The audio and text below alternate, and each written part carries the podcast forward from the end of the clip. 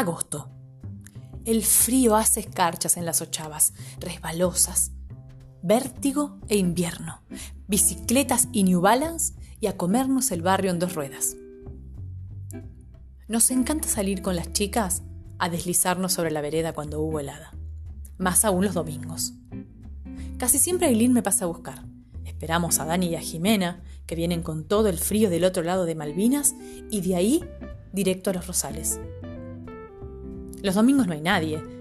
Vamos ahí porque es un barrio de pocas casas, que está como encerrado, como si todas las personas se quedaran a vivir adentro sin salir ni siquiera a mirar el sol. Todas casas idénticas. Verja, pared petiza de ladrillos, tejas rojas, bajaditas y garage. El playón de los garajes es nuestro. Oda a la apropiación urbana.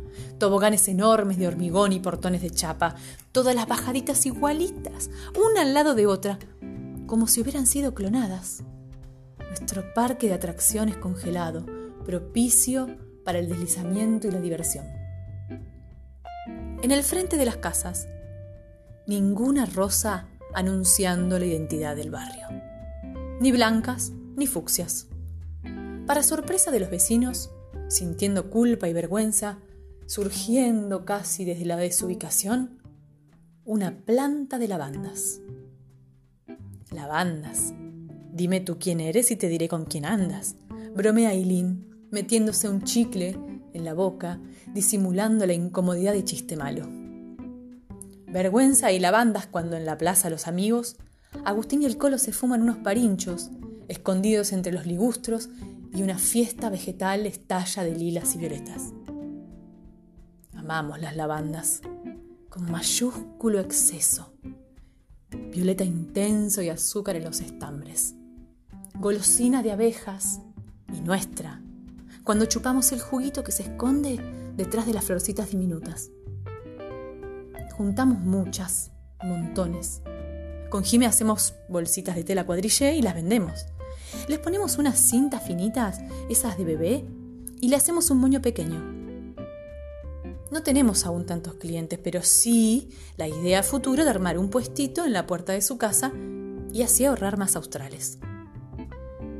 Las lavandas de mi casa y de la casa de Jime ya quedaron peladas.